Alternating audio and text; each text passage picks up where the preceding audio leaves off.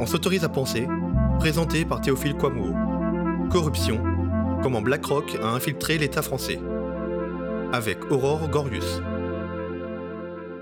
Depuis déjà plusieurs semaines, un bras de fer s'est engagé entre un mouvement social inédit, soutenu par la majorité de l'opinion publique et l'exécutif Macron-Philippe. L'enjeu principal de ce bras de fer, c'est la réforme ou la contre-réforme, ça dépend d'où on se place, des retraites. On peut naïvement se demander pourquoi le pouvoir s'est mis dans cette galère impopulaire. On peut aussi essayer de comprendre les jeux d'intérêt entre public et privé, entre les conseillers de l'ombre de l'Élysée et de Matignon, et les lobbies divers et variés. Pour aller plus loin sur cette voie, j'ai fait appel à mon excellente consoeur Aurore Corius, qui travaille pour le site d'information Les Jours, en particulier sur une série d'articles dénommés Les conseillers. Elle a enquêté pendant des mois sur des personnages comme Jean-Paul Delevoye, l'ancien haut commissaire aux retraites, dont la liste des conflits d'intérêts semble aussi longue qu'un jour sans pain, ou Jean-François Cirelli, le PDG France du fameux fonds de pension américain BlackRock. Elle est venue pour nous en parler.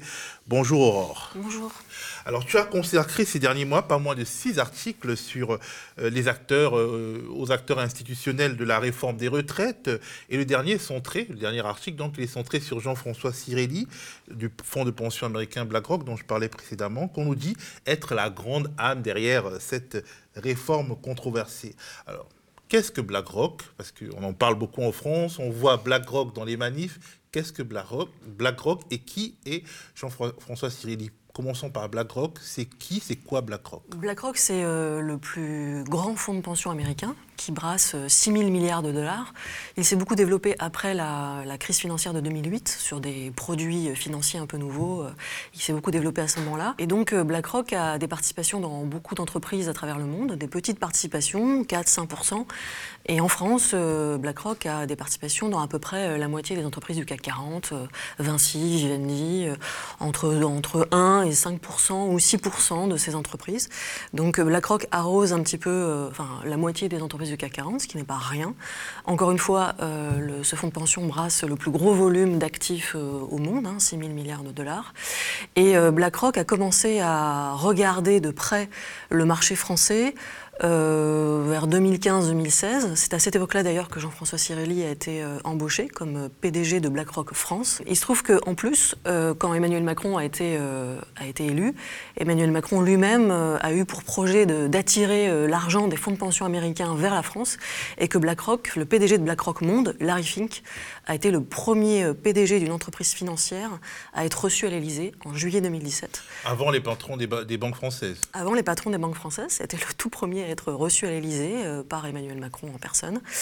Et Jean-François Cirelli lui-même, euh, donc, qui est à la tête de, BlackRock France, euh, a un réseau important. C'est vraiment important de, dire qui est François Cirelli et de, de retracer son parcours. C'est ce qu'on a essayé de faire sur lesjours.fr parce que c'est un personnage qui connaît bien, alors d'abord c'est un personnage qui connaît bien le dossier des retraites, puisqu'il a piloté la réforme des retraites de 2003 à Matignon, en tant que directeur de cabinet adjoint de Matignon, à l'époque euh, directeur de cabinet adjoint de Jean-Pierre Raffarin, le Premier ministre. Et euh, c'était en fait vraiment celui qui gérait les dossiers à Matignon à l'époque. Il a, il a piloté la réforme de 2003, qui avait déjà aligné la, durée de cotisation du public sur le privé, voilà, notamment, et, d'autres mesures. Avant ça, il avait été conseiller économique à l'Élysée, notamment euh, après l'élection de, Jacques Chirac, donc à partir de 1995. Et déjà à l'époque, il était un conseiller économique avec un libéralisme assez décomplexé. D'ailleurs, il se, il se tirait un peu la bourre avec, avec la fille de Jacques Chirac. Claude Chirac, Claude Chirac. l'appelait Ernest Antoine, c'est ça Voilà, Claude Chirac qui avait euh, orienter la, campagne de son père, qui était donc la communicante hein, de Jacques Chirac, c'était elle qui gérait sa communication. Elle avait pas mal orienté la, campagne présidentielle de son père autour de la fracture sociale, et elle n'était pas totalement sur la même ligne que Jean-François Cirelli, donc elle l'appelait Ernest Antoine du nom du, président du MEDEF de l'époque, Ernest Antoine Seyer. Et euh, lui a eu du mal un peu à trouver la, réplique, et puis au bout d'un moment, euh, il, a, il a fini par l'appeler Arlette. Voilà. Mais Arlette comme Arlette Laguier. Arlette comme Arlette Laguier, voilà. Ça montre à quel point il est à droite. Voilà, donc ça, ça dit quand même des choses sur, euh, sur le, la ligne très libérale de Jean-François Cirelli, qui s'est confirmée par la suite, puisque par exemple, c'est lui qui a piloté à l'Élysée en, tant que, en tant que conseiller économique. Il a piloté le passage à l'euro, donc qui était programmé pour 2002. Et, euh, et donc, euh, il a vraiment œuvré pour que la France se qualifie dans le passage à l'euro, il y avait des critères économiques très drastiques dans lesquels il fallait rentrer. C'était dealer avec l'Allemagne notamment, hein, au niveau européen.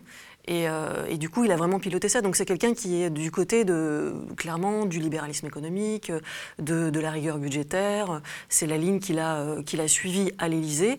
Et ensuite, donc en 2002, quand Chirac est réélu, il est parachuté au cabinet de Jean-Pierre Raffarin euh, à Matignon. Et là, il pilote la réforme des retraites de 2003, qui est une réforme euh, qui a eu du mal à. Il faut se souvenir quand même qu'il y a eu 2 euh, millions de personnes dans la rue en 2003. Hein, c'était, euh, c'était pas rien. Il y a eu du monde pour protester contre cette réforme. Et finalement, elle est passée. Et Jean-François Cirelli a dit que c'était l'une de ses plus grandes fiertés. Il a, déclaré au monde que c'était sa plus grande fierté. Voilà. Donc il en est très fier de cette réforme. Ensuite, il a, été nommé à la tête de Gaz de France, donc en 2004, à l'époque où Gaz de France était encore une, entreprise publique.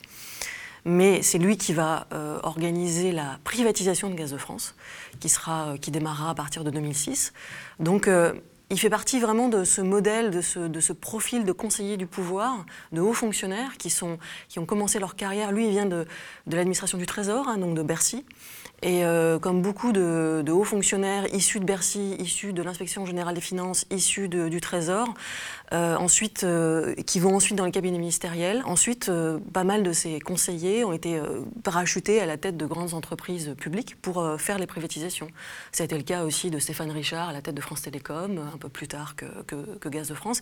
Mais c'est vraiment ce profil de conseiller du, pouvoir et de hauts fonctionnaires qui vont, qui vont privatiser les, les entreprises publiques. Donc ça, c'était, il est resté à Gaz de France euh, jusqu'en 2015.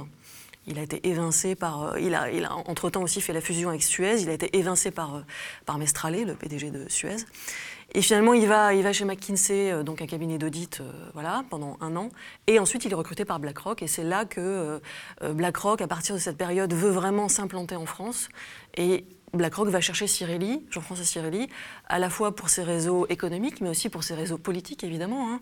Euh, il, a, il a été à l'Élysée, il a été à Matignon, il a des réseaux euh, à droite, euh, et il a ses entrées aujourd'hui dans les ministères. Donc, il a été recruté pour ça, pour créer des, liens avec le pouvoir en place, quel qu'il soit d'ailleurs. Hein. à l'époque, en 2016, on ne savait pas que ce serait Emmanuel Macron, mais, mais en tout cas, pour Emmanuel Macron, enfin, les liens avec l'exécutif et avec l'Élysée et avec, avec, avec Matignon, euh, sont, là. Quoi. Alors, on a affaire à une forme de pantouflage qui est très préoccupante, puisqu'elle va au-delà du pantouflage. Ce sont des serviteurs de l'État euh, à la base, mais ils semblent être des missionnaires au service du grand capital, pour utiliser les mots qui fâchent, qui infiltrent l'État et qui subvertissent en fait l'intérêt public aux intérêts privés, puisque au final, dans ces mouvements entre euh, le public et le privé, il sert les intérêts du, privé et même pas du capitalisme français, d'un capitalisme international qui s'impose en France, parce qu'il faut aussi rappeler que BlackRock est le premier euh, investisseur privé à la bourse de Paris au sein du CAC 40. Donc, euh, il n'y a pas quelque chose qui va au-delà du pantouflage là, mais de... Ah, c'est bien au-delà du pantouflage. On, parle de pantouflage quand effectivement euh, le pantouflage, c'est euh, à la fois des. Il y a des fonctionnaires, par exemple, des hauts fonctionnaires qui vont euh, quelques années dans une entreprise publique, euh, dans une entreprise dans le privé, qui reviennent. Bon, mais là, on est au-delà du pantouflage. On est vraiment dans, la trajectoire d'un haut fonctionnaire qui aujourd'hui ne revient pas dans le public en fait. Hein, il fait pas d'aller-retour. On, parle beaucoup de ça, hein, des portes tournantes. Hein, les, hauts fonctionnaires qui sont dans le, dans le, dans le public, qui viennent du public, qui vont dans le privé, qui reviennent dans le public. Là, il met tout son réseau euh, à qui, lorsqu'il était dans, le public Voilà, à qui lorsqu'il était dans le public, et tout son réseau, tous ses contacts au service, effectivement, d'un grand fonds de pension américain qui est, l'un des plus puissants au monde et qui, en plus, va. Euh, en fait, qu'est-ce qu'il fait à la tête de ce fonds de pension? Il est en train de défendre euh, l'arrivée de la capitalisation en France. On va en parler, mais alors, déjà il a été donc euh, recruté par BlackRock en 2016, ce qui n'a pas empêché en 2017, à l'arrivée au pouvoir d'Emmanuel Macron, d'être membre de ce qui a été appelé le comité Action publique 2022 en 2017, euh, une sorte de, de think tank au service du gouvernement, enfin, qui se proclame, en tout cas qui est présenté comme au service du gouvernement. Oui, c'est ça, c'est un think tank. Enfin, c'est pas vraiment un think tank, c'est vraiment un comité qui a été créé, comme on crée beaucoup de comités hein, divers et variés, un comité qui a été créé pour réfléchir sur les missions de service public. Euh, et dedans, on retrouve euh, des personnalités proches du pouvoir euh, macroniste. Et effectivement, il a été intégré à ce comité, ce qui, ce qui finalement traduit, qui traduit sa, proximité avec le pouvoir. Il a été intégré dans ce comité dès, dès, la rentrée 2017, donc qui traduit sa proximité avec le pouvoir. Effectivement, on retrouve dans ce comité, par exemple. on va, on va un peu lister des gens qui sont dans ce comité. Philippe Aguillon. Voilà, qui est un économiste. Qui était dans ce comité. Voilà, qui était dans. Le, rapport a été remis. Ils ont remis un rapport sur le fonctionnement de, de, de, de l'État depuis, mais dans ce comité, il y a Philippe Aguillon, qui est un économiste proche du pouvoir euh, depuis, euh, depuis la campagne présidentielle, qui a travaillé au, au, programme économique d'Emmanuel Macron. Il y a Laurent Bigorgne aussi. Alors Laurent Bigorgne qui est à la tête euh, d'un think tank, à la tête de l'Institut Montaigne et qui est un très proche d'Emmanuel Macron, qui est un ami d'Emmanuel Macron et qui se retrouve aussi dans ce comité. c'est pas un hasard. voilà, on retrouve d'autres économistes, on retrouve et, et, la présence de Cyril voilà, signe effectivement sa proximité avec le pouvoir. C'est en, tout cas très intéressant de voir à quel point euh, on peut organiser son, euh, propre adoubement par des économistes qu'on a présélectionnés. Oui. Euh, alors, il y a quelques économistes comme ça qui, sont proches d'Emmanuel Macron et qui ont réfléchi à la fois à son programme économique, aussi à son programme social. C'est plutôt des, économistes classés du côté de, des sociaux-libéraux. Voilà. Et Philippe Anguillon, effectivement, en fait partie. Tu as travaillé aussi sur euh, les clivages et les mésententes entre l'Élysée et Matignon sur la nature de cette réforme. On en a pas beaucoup parlé, on en a un peu parlé quand même, notamment Serge Faubert dans sa chronique Le Petit Coup de Bourbon qui a évoqué la possibilité d'un divorce entre l'Élysée et Matignon. Alors, est-ce que ce sont des clivages qui sont surjoués et quelle est la nature euh, des controverses? Alors, en fait, on a beaucoup entendu ces termes, mais peut-être que c'est un peu barbare et, qu'il faut les expliciter. La réforme systémique et la réforme paramétrique. En fait, euh, pour reprendre un peu l'historique de cette réforme qui est en train d'être euh, encore discutée, mais difficilement discutée, euh, Emmanuel Macron promet pendant sa campagne de faire la réforme par points, la réforme de la retraite par points, qui est un projet défendu par la CFDT depuis 20 ans. Depuis 20 ans, la, CFDT dit on peut faire une réforme un peu plus égalitaire. Bon, Emmanuel Macron reprend ça dans son programme, mais sans l'expliciter. Il dit voilà, c'est ce qu'on va faire si je suis élu, mais sans en débattre, sans en donner euh, les modalités. Et par la suite, à la rentrée 2017, après son élection, à la rentrée 2017, il nomme Jean-Paul Delevoye comme le haut commissaire aux retraites et il dit commençons les discussions avec les syndicats. Et les discussions démarrent. Et euh, à l'origine, il faut se souvenir que euh, à l'origine, la réforme des retraites devait se faire plutôt en 2018 ou début 2019. Voilà. Et puis il y a eu les gilets jaunes. Il y a eu la crise des gilets jaunes. Et évidemment, pour le pouvoir à ce moment-là, c'était pas très opportun de rajouter euh, un dossier aussi sensible que les retraites sur la crise des gilets jaunes. Donc tout ça a traîné. Et pendant ce temps, Jean-Paul Delevoye a continué à discuter avec les syndicats, à voir les syndicats. Quand on parle avec les syndicats, tous disent le dialogue a été de bonne qualité même si, euh, évidemment, certains étaient pour la réforme par points, mais la CGT et, la, FO ont toujours dit on est contre la réforme par points, mais en tout cas, ils avaient le sentiment d'être entendus. Simplement, ce qui ne s'est pas fait pendant tout ce temps, ce sont les arbitrages. Et en fait, on a vu des, positionnements apparaître très clairs, euh, entre une ligne très systémique, c'est-à-dire Jean-Paul Deloy qui défendait l'idée de la réforme par points, il faut faire cette réforme, voilà, il faut changer le, système, et puis, euh, progressivement, à Matignon en particulier, et à Bercy aussi, euh, et Bercy ont commencé à dire oui, mais issus de la droite. des ministres issus de la droite, voilà, hein, Bruno Le Maire et puis euh, et puis Edouard Philippe à Matignon. Matignon et, Bercy ont commencé à dire eh ben, si on fait une réforme, il faut aussi faire des mesures d'économie, voilà. Alors que c'était pas à l'origine ce que prévoyait Emmanuel Macron dans son livre, dans son livre, dans son livre Révolution. Emmanuel Macron écrit noir sur blanc que la, le, il faut se dégager des contraintes financières sur la réforme des retraites parce que c'est pas l'urgence, parce qu'il y a déjà eu des réformes. Il y a une réforme en 2003, on l'a dit, il y a une réforme en 2010, il y a une réforme en 2014. Donc finalement, le, il n'y a pas de, danger financier particulier. Par contre, il faut faire cette réforme de système. Et en fait, dans un désir de justice euh, entre guillemets. Dans un désir de justice sociale, c'est-à-dire ou, en tout cas de, aussi de d'étaler, c'est-à-dire de faire en sorte que n'importe quelle, euh, toutes les rémunérations comptent dans le calcul de la retraite. Voilà, l'idée c'est que ça pouvait aussi euh, compenser euh, des inégalités pour les femmes, euh, pour, pour les, personnes qui ont des ruptures de carrière, etc. Donc c'était dans une visée en tout cas, dans la conception de la CFDT, c'était dans cette idée-là. Mais en fait, ce qui s'est passé, c'est que la discussion a traîné en longueur et que Matignon a commencé à, notamment le, directeur de cabinet adjoint d'Edouard Philippe, Thomas Fatome, qui lui euh, est passé par euh, aussi les cabinets du pouvoir, par la sécurité sociale, et qui est l'expert des, questions sociales et des questions de santé et de solidarité euh, à Matignon, lui pense qu'il faut équilibrer les comptes Vraiment, c'est la priorité. Et donc, il fallait faire une réforme paramétrique, c'est-à-dire mettre une mesure d'âge pour que les Français travaillent plus longtemps. Ou alors qu'on diminue la pension pour ceux qui n'arriveront pas à travailler plus longtemps. Alors, la, baisse des pensions, ils ont tout de suite senti que c'était un peu sensible, parce qu'il faut se souvenir quand même qu'il y avait, euh, il y a eu des, beaucoup de retraités qui ont défilé euh, dans les cortèges Gilets jaunes pour dire nous, on a des problèmes de pension, nos pensions sont trop basses.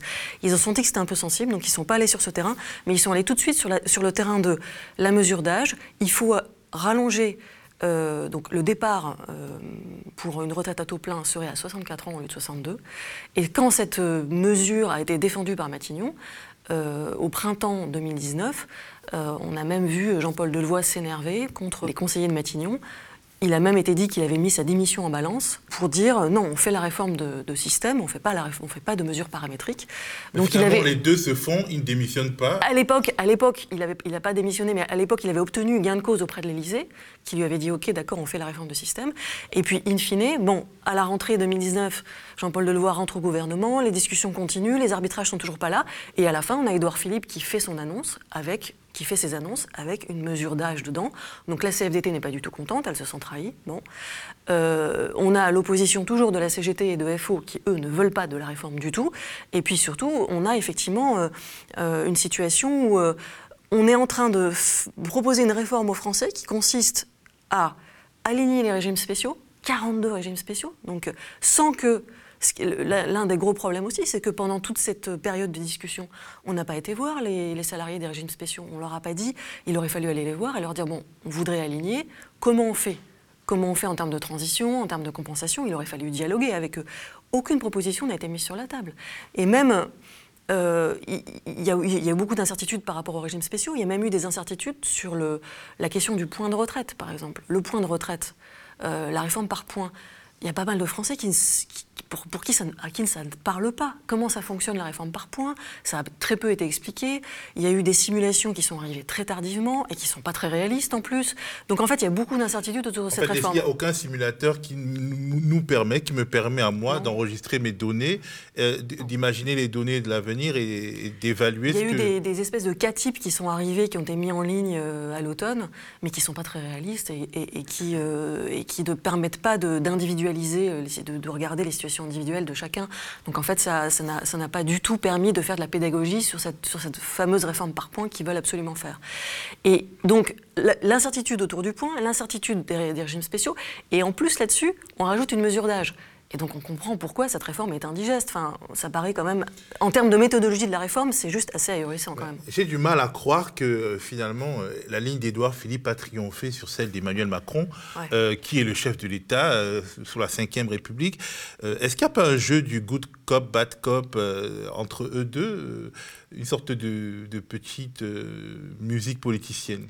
Alors, il est bien évident que euh, il est bien évident que s'il y a une mesure paramétrique, une mesure d'âge dans, les annonces d'Edouard Philippe, ça s'est fait avec l'aval de l'Élysée. Euh, visiblement, a priori, d'après les retours qu'on a, notamment des, syndicats et des, certains conseillers, euh, Emmanuel Macron a donné son accord à la mesure d'âge la veille des annonces d'Edouard Philippe, mais il a dit OK, on y va. Donc il est d'accord avec cette mesure d'âge. Hein. Après, il peut y avoir effectivement un jeu de good cop, bad cop, c'est-à-dire, bon, bah, finalement, si jamais cette mesure d'âge ne passe pas et que euh, ça devient compliqué, ben, Emmanuel Macron pourra faire porter le chapeau à Édouard Philippe. Il pourra même éventuellement faire sauter son Premier ministre dans une logique très 5ème euh, République, c'est-à-dire euh, le Premier ministre joue le rôle de fusible. Donc il peut y avoir ça, mais en attendant, la réforme, en attendant quand même la mesure d'âge avalisée encore qui s'est faite avec l'aval de l'Élysée, en attendant quand même, pour l'instant, le pouvoir ne revient pas dessus. Et là, pendant, pendant les vacances, pendant la trêve euh, de Noël, ils auraient pu continuer, ils auraient pu en discuter, et finalement, il n'y a pas de retour en arrière. Donc on va voir ce que ça donne le 7 janvier, puisque le dialogue reprend. Mais en tout cas, pour l'instant, ils tiennent le cap de cette mesure d'âge. En tout cas, on enregistre cette, cette discussion avant le discours d'Emmanuel Macron, qui est censé avoir, euh, être diffusé demain. Donc on verra peut-être que quand on le mettra en ligne, il y aura eu du nouveau dessus, mais pour l'instant, il n'y a pas de nouveau. Mais je parle de good cop, bad cop, parce qu'au final, euh, même si on enlève l'aspect euh, euh, paramétrique, la réforme systémique revient quand même à arracher le pain de la bouche des, gens, puisque on passe d'une retraite qui est calculée pour le privé sur les 25 meilleures années à une retraite qui comporte tout au long de sa carrière et donc euh, la moyenne qui est faite est défavorable à ceux qui commencent euh, mal ou difficilement, disons. Dans les simulations, c'est très difficile à simuler en fait, hein, mais en tout cas, ce qui est sûr, c'est parce que évidemment c'est des cas individuels, mais il y a déjà eu des, des économistes qui ont travaillé sur le sujet et qui euh, prédisent quand même une baisse des pensions. Donc c'est la crainte, c'est la crainte de tout le monde, puisqu'effectivement on n'est plus sur les 25 meilleures années ou sur les 10 meilleures années euh, pour les fonctionnaires, parce que les, primes font que. Euh, on est sur effectivement toute la carrière. Alors, bien évidemment qu'il y a une crainte de baisse des pensions et qu'en plus, on a vu que, notamment en Suède, quand cette réforme par points s'est faite, les pensions ont baissé. Et que par ailleurs, le point qui permet le calcul de la pension a été revu à la baisse quand il y a eu des problèmes euh, après la crise financière de 2008, par exemple, quand le système des retraites a été mis en danger et quand les ressources étaient moins importantes, les rentrées financières étaient moins importantes, on a baissé le point. Donc il y a toute cette euh, incertitude sur cette réforme et toutes ces, incertitudes ne sont pas levées aujourd'hui. Il y a eu très peu de garanties. Edouard Philippe a juste dit on va, on va mettre euh, le point dans la loi, on va garantir que le point ne baissera pas dans la loi. Oui, mais le point, il peut aussi stagner pendant des années. donc ça peut aussi faire en sorte que les pensions s'érodent au fil du temps. D'autant plus qu'on a le point d'indice des fonctionnaires, euh, on, voit un exemple type de système qui permet de baisser de manière relative par rapport aux autres le salaire des fonctionnaires euh, depuis euh, des décennies. Depuis, depuis des années, le fait que ce, point soit stagne, ça fait baisser mécaniquement par rapport à l'inflation, qui n'est pas énorme, mais qui est quand même qui, qui, est, qui est importante tous les ans, ça fait baisser mécaniquement le, le, le, niveau des pensions. Et puis quand même, on le dit... niveau des salaires des fonctionnaires le niveau des, Et le niveau des salaires, pardon. Le niveau des salaires des fonctionnaires, puisque là on est sur sur l'indice de la fonction publique. Et puis, il y a quand même aussi une, réflexion sur cette réforme par points qui... Euh, on dit la réforme par points sera plus juste. Oui, mais en fait, ça veut dire que on, est en train de dire, oui, donc un euro, une heure travaillée va produire euh, un euro de cotisation ou quelque chose comme ça. Euh, un, point, je veux dire, un point dans le calcul de la retraite. Mais ça veut dire aussi qu'on va donc, au moment de la retraite, la retraite va refléter de façon quasi mathématique la carrière de tout à chacun. C'est-à-dire que si on a eu une carrière hachée, enfin, ça peut corriger des, périodes un peu hachées, mais ça veut dire que, en fait, euh, on peut aussi dire que finalement, le, la retraite, au moment où on part en retraite, c'est le moment où on peut faire un peu de redistribution, notamment pour des personnes qui ont eu, euh, qui ont travaillé toute leur vie au SMIC, euh, qui n'ont pas, pu faire autant d'études que les autres, qui ont eu du mal à rentrer sur le marché du travail, qui ont commencé à travailler tard, ou bien qui ont eu des salaires vraiment bas toute leur vie pour des raisons X ou Y, ou qui ont eu des moments de, des licenciements, des mots de On pourrait dire finalement au moment de la retraite, on fait un peu de redistribution et on corrige les inégalités du travail. Mais en fait, là, la retraite par points va être la copie conforme des inégalités des carrières, des inégalités du travail. Donc, cette question de la réforme par points qui serait plus juste, c'est vraiment des éléments de langage. C'est vraiment de, la communication parce que c'est pas sûr du tout et parce qu'on peut déjà anticiper que certaines pensions seront revues à baisse. Et puis, et puis, il y a, aussi, euh, en matière de communication, là, quand on dit euh, la réforme par points sera, plus juste, c'est loin d'être démontré. Et quand on dit la réforme par points sera universelle, ce grand, ce grand terme d'universel qui était mis en avant, on voit bien qu'aujourd'hui c'est plus vrai, puisqu'on voit bien que euh, le pouvoir est en train de, de renégocier secteur par secteur, notamment les secteurs qui pourraient bloquer, évidemment. Euh, donc, euh, Elisabeth Borne, la, ministre des Transports, a discuté avec les routiers pour faire en sorte que les routiers euh, obtiennent gain de cause. avec le secteur aérien aussi. le secteur aérien donc, conserve un certain nombre de, spécificités de son régime. Et d'ailleurs, pourquoi pas Puisque, effectivement, la retraite, c'est différent. On, peut, on peut tout à fait comprendre que selon les secteurs, selon, le travail, ce soit différent. Mais cette grande, ce, grand argumentaire de dire on va arrêter les régimes spéciaux, il n'y aura plus de différence, etc., il est déjà battu en brèche par, par, ce qui est en train de se passer. Donc le terme d'universel, qui était le grand, le, grand mantra de la réforme, euh, il, ne tient plus. il ne tient plus et c'était vraiment des éléments de langage et de la communication.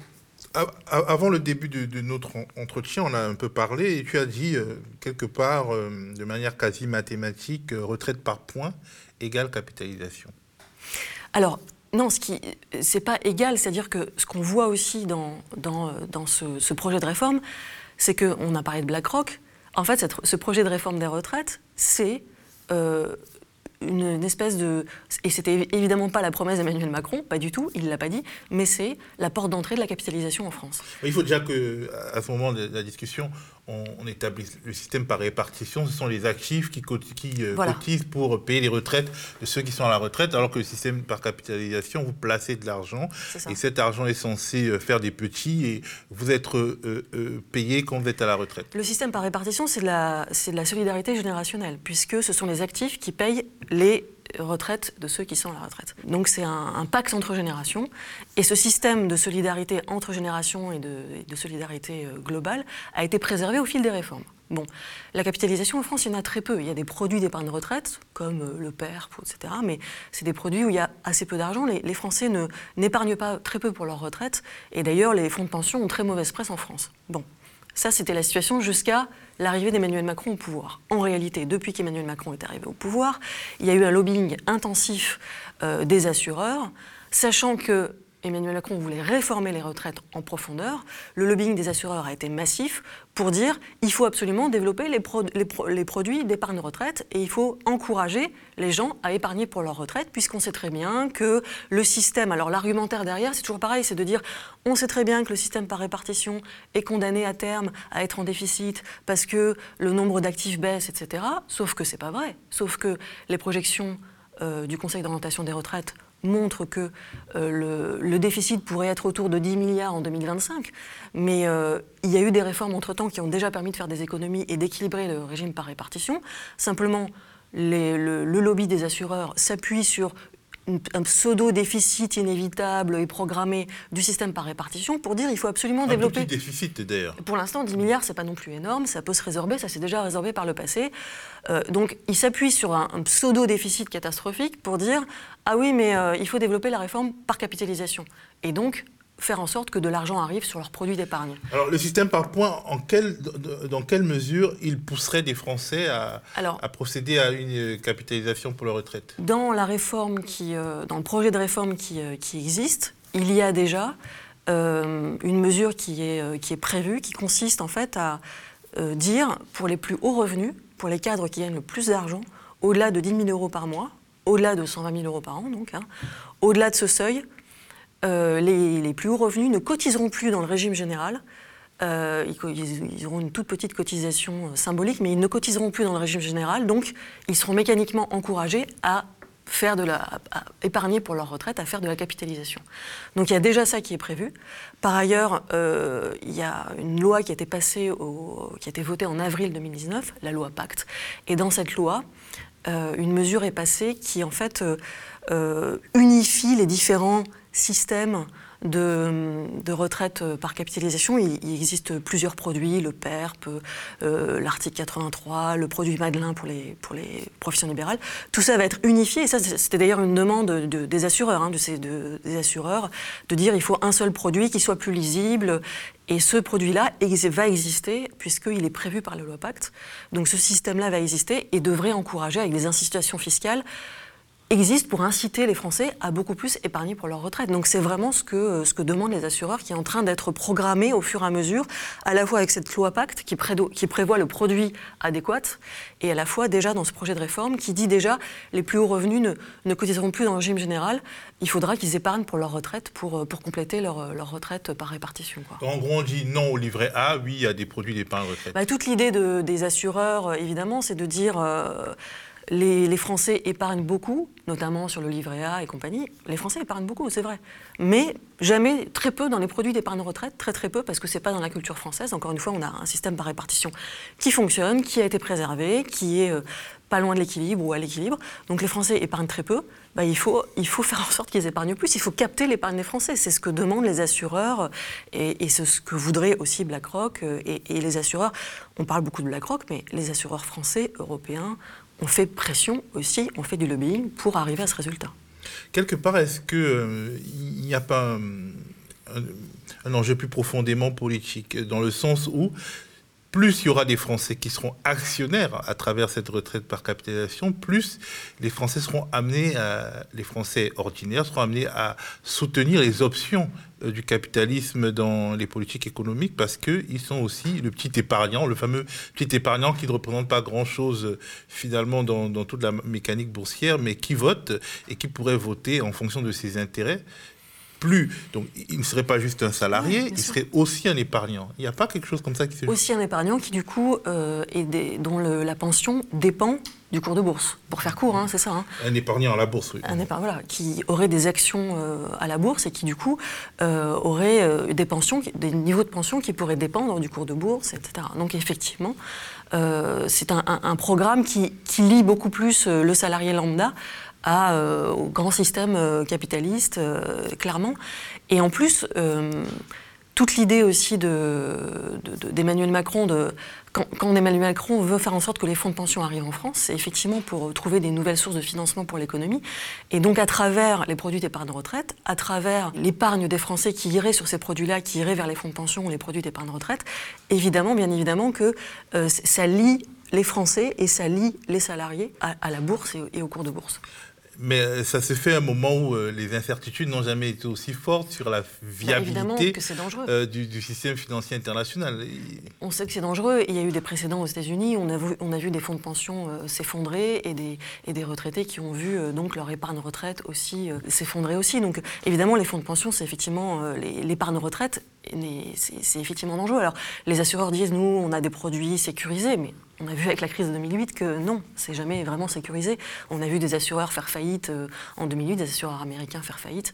Donc bien sûr que c'est un risque et que si les fonds de pension en France euh, ont toujours eu mauvaise presse, euh, c'est aussi parce qu'on sait très bien que c'est un risque supplémentaire et que bien évidemment que le système par répartition est un système, grâce notamment à la solidarité entre générations, est un système beaucoup plus sûr. Et puis par ailleurs, Là où euh, finalement l'entrée de la capitalisation euh, n'est pas du tout un passage obligé, on voit bien que le système par points, il existe déjà un petit peu en France. Il existe dans les retraites complémentaires. Agirc, Arco. La Arco, les retraites complémentaires, auxquels euh, tous les salariés cotisent hein, sur leur fiche de paye tous, les mois. On cotise. Dans une minorité des. C'est petit, hein, c'est une petite cotisation, mais ça permet de compléter la retraite.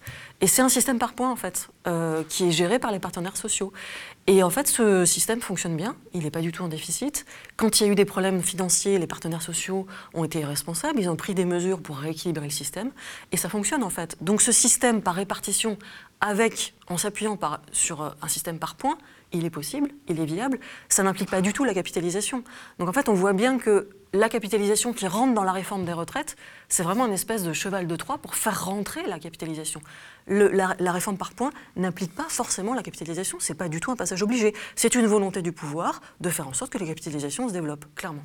Alors, tu as travaillé sur ce, petit monde, en fait, de, de marquis euh, du, public euh, qui vont dans le privé, qui, euh, sont, qui ont été, dont les études ont été financées par l'État, mais qui ont voué leur, leur vie à la finance internationale. Qu'est-ce qui explique que l'élite secrétée par les grandes écoles françaises, Sciences Po, l'ENA, etc., soit à ce point euh, inféodée à la finance internationale? Parce que c'est quand même ça, ce, ne sont pas des étrangers ou des lobbyistes payés euh, qui sont seulement sortis du privé, c'est vraiment des serviteurs historiques de l'État qui veulent absolument plier la France à, cette règle des reins. Oui, il y a, plusieurs types d'explications. Euh, alors, il y a une explication vraiment idéologique, c'est-à-dire qu'on a vu à partir des années 80 progressivement toute la haute fonction publique se convertir au néolibéralisme. Très clairement, euh, à la fois dans les écoles du pouvoir, à, l'ENA, à Sciences Po, hein, c'est vraiment les antichambres du pouvoir, où ceux qui forment les élites euh,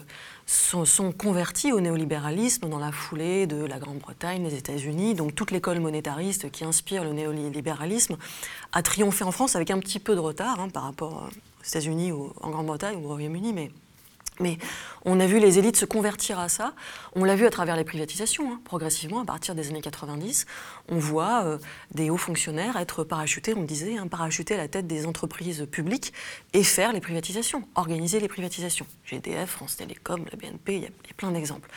donc il y, y y a, il conversion progressive au néolibéralisme, euh, à, euh, à, la rigueur budgétaire, euh, à considérer que voilà que il faut que le budget de l'État rentre dans les clous, considérer qu'il faut que, que, le budget soit géré comme comme le budget d'un ménage, enfin toutes ces considérations de bonne gestion des deniers publics entre guillemets, entre guillemets qui fait que finalement cette, cette idéologie a a, gagné les plus hautes sphères et elle a d'autant plus gagné les plus hautes sphères que l'autre phénomène important dans, cette conversion et dans cette évolution, c'est, on en parlait, c'est le pantouflage, la circulation publique-privée. Euh, de plus en plus, depuis les années 80, les hauts fonctionnaires ne font plus des carrières entières dans la haute fonction publique. Euh, ils, passent par le privé. Ils sont, euh, ils sont recrutés par le privé de plus en plus avec des salaires beaucoup plus importants que dans le public. Donc le privé va les chercher pour connaître en fait les rouages de fonctionnement de l'État de l'intérieur. Le, privé a bien compris, les grandes entreprises ont bien compris tout l'intérêt d'aller chercher des hauts fonctionnaires. On a vu par exemple euh, dernièrement, euh, euh, Total a recruté comme lobbyiste l'un des, plus des, hauts fonctionnaires de la défense. il y a plein d'exemples comme ça de, hauts fonctionnaires qui sont recrutés, qui ont fait des, longues carrières pendant 10, 20 ans, voire encore plus longtemps dans, dans, la haute fonction publique et qui sont recrutés par le privé pour pouvoir bénéficier de la connaissance des rouages. Et en même temps, les hauts fonctionnaires eux-mêmes, de plus en plus, pantouflent. C'est-à-dire, comme on dit, au lieu de passer toute leur carrière dans le public, vont euh, et sont encouragés à aller travailler dans le privé. Donc en fait, les, modes de gestion du privé, les modes de, gestion euh, marketing, le management du privé, a commencé à rentrer dans la sphère publique sous la bannière de la bonne gestion. Hein, on a, dit que vraiment la méthode du privé était bien meilleure que celle du public, que l'argent allait être bien mieux géré euh, euh, que, la façon dont euh, l'État avait été géré jusqu'à les années 70-80, ce qui reste encore à prouver, puisque le déficit aujourd'hui n'est pas moins important. Donc voilà, ça reste à prouver. En tout cas, toutes ces méthodes du privé, de management, de marketing, ont été importées progressivement dans le public. Et on en est aujourd'hui à une situation où finalement les hauts fonctionnaires, notamment ceux qui sont passés par Bercy. Hein, euh, par exemple, aujourd'hui, l'un des corps les plus puissants de la République, euh, l'inspection générale des finances, quand on est inspecteur général des finances, donc euh, les inspecteurs généraux des finances, c'est ceux qui sortent en tête de liste des promotions de l'ENA. Hein. c'est vraiment le, un des corps les plus puissants et les plus, les plus prestigieux. Emmanuel Macron est inspecteur général des finances. Bon. Ben, les inspecteurs généraux des finances, reste un peu à l'IGF euh, pendant euh, quelques années maximum, mais tout l'objectif des inspecteurs généraux des finances aujourd'hui, c'est d'aller dans des entreprises, d'aller euh, à la tête de grosses boîtes et de, éventuellement, et en général, de revenir. Parce que bon, quand on, est, quand on occupe, quand on est PDG d'une boîte, on n'y reste pas forcément pendant 20 ans, hein, on y reste 5, 10, voire moins. Donc après, ils reviennent à l'IGF et puis ils font des rapports, ils font des recommandations. L'IGF en fait fait des recommandations au pouvoir, fait des recommandations au ministre euh, en matière économique. Donc ils font des rapports, ils produisent des rapports, et puis ensuite ils repartent dans le privé. Donc en fait, tous ces fonctionnements euh, entre privé et public, tout ça est maintenant est très interpénétré par ces fameuses portes battantes ou portes tournantes. Et on parle là d'intérêt financier personnel, d'intérêt personnel de carrière, quelque part à trahir l'État.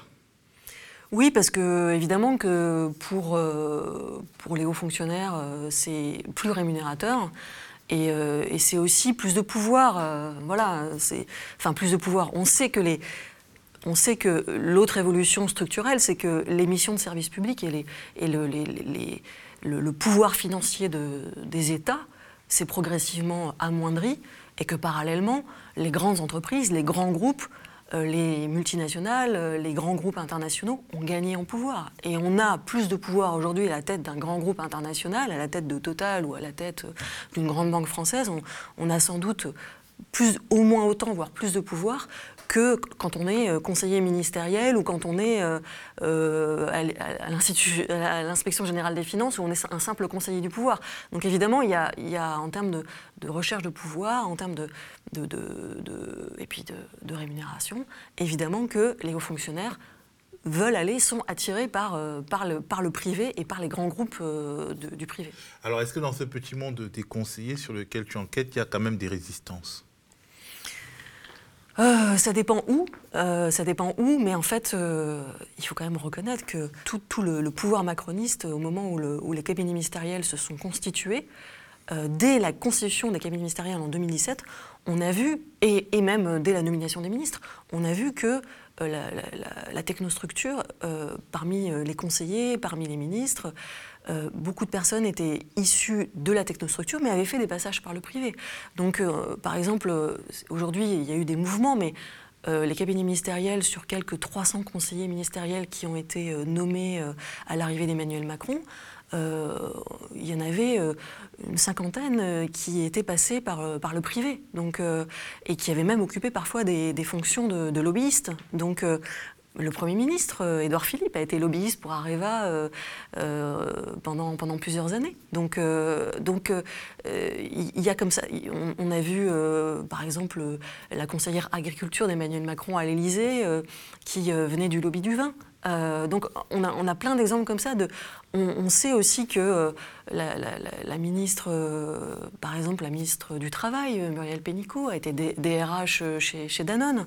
et c'est elle qui a fait la première réforme sociale de ce quinquennat, qui est la réforme du Code du travail par ordonnance, et, qui, a, qui, s'est faite d'ailleurs là aussi sans de réel dialogue avec les syndicats, avec juste des concertations, mais c'est tout. Donc finalement aujourd'hui, le pouvoir macroniste, c'est vraiment l'aboutissement de euh, cette euh, interpénétration entre public et privé. C'est ça aujourd'hui qui, se joue. Et, pour finir, on voit bien que euh, quand Jean-Paul Delevoye, après ses ennuis sur sa déclaration HATVP, sa, déclaration d'intérêt auprès de la haute autorité de la transparence et de la vie publique, quand Jean-Paul Delevoye a dû démissionner, puisqu'il n'avait pas... Lui aussi avait beaucoup de, liens, il avait aussi d'ailleurs des liens avec les assureurs, hein, avec un institut de formation lié à l'assurance. Jean-Paul Delevoye est parti et on a nommé à la place un secrétaire d'État aux, retraites, euh, Laurent Pietraszewski, pardon. Et ce secrétaire d'État aux retraites, lui-même est passé par Auchan, DRH d'Auchan. Donc voilà, on est dans ce, dans ce pouvoir qui finalement, euh, en plus, dès son arrivée au pouvoir, Emmanuel Macron a assumé le fait de dire on a besoin de renouveler euh, les décideurs politiques, euh, il faut prendre des personnes issues du privé. Euh, issues de la société civile, on dit Alors voilà, c'était le grand mot, c'était la société civile. Derrière la société civile, en réalité, c'est qui? C'est des, des, cadres, des, voilà, des hauts cadres de grands groupes qui ont bien compris qu'il y avait une opportunité pour, pour eux d'entrer en politique et qui, au moment où il y a eu ce grand appel d'air de Hein, c'est Jean-Paul Devoix d'ailleurs qui a organisé ça. L'investiture, la fameuse investiture, il a été à la, tête de la commission d'investiture des, députés euh, au moment des élections législatives, des députés de, La République En Marche. Et il y a eu beaucoup de, candidats qui se sont portés volontaires et qui sont issus du privé, qui ont d'ailleurs pour pas mal d'entre eux, n'ont pas eu de, parcours politique, n'ont jamais été encartés. C'est le cas de Laurent euh, Pietraszewski. Hein. il n'a jamais, jamais été encarté, il n'a pas été dans un parti, il n'a pas de parcours politique. Mais euh, en 2017, euh, il s'est porté volontaire pour être, pour être député, candidat à la députation pour En Marche. Il a été sélectionné, il a été élu député. Et puis maintenant, il est au gouvernement en train d'essayer de, de terminer cette réforme fort compliquée. Merci beaucoup, Aurore. Merci le média est indépendant des puissances financières et n'existe que grâce à vos dons. Soutenez-nous sur lemediatv.fr. Et pour ne rien rater de nos contenus, abonnez-vous à nos podcasts.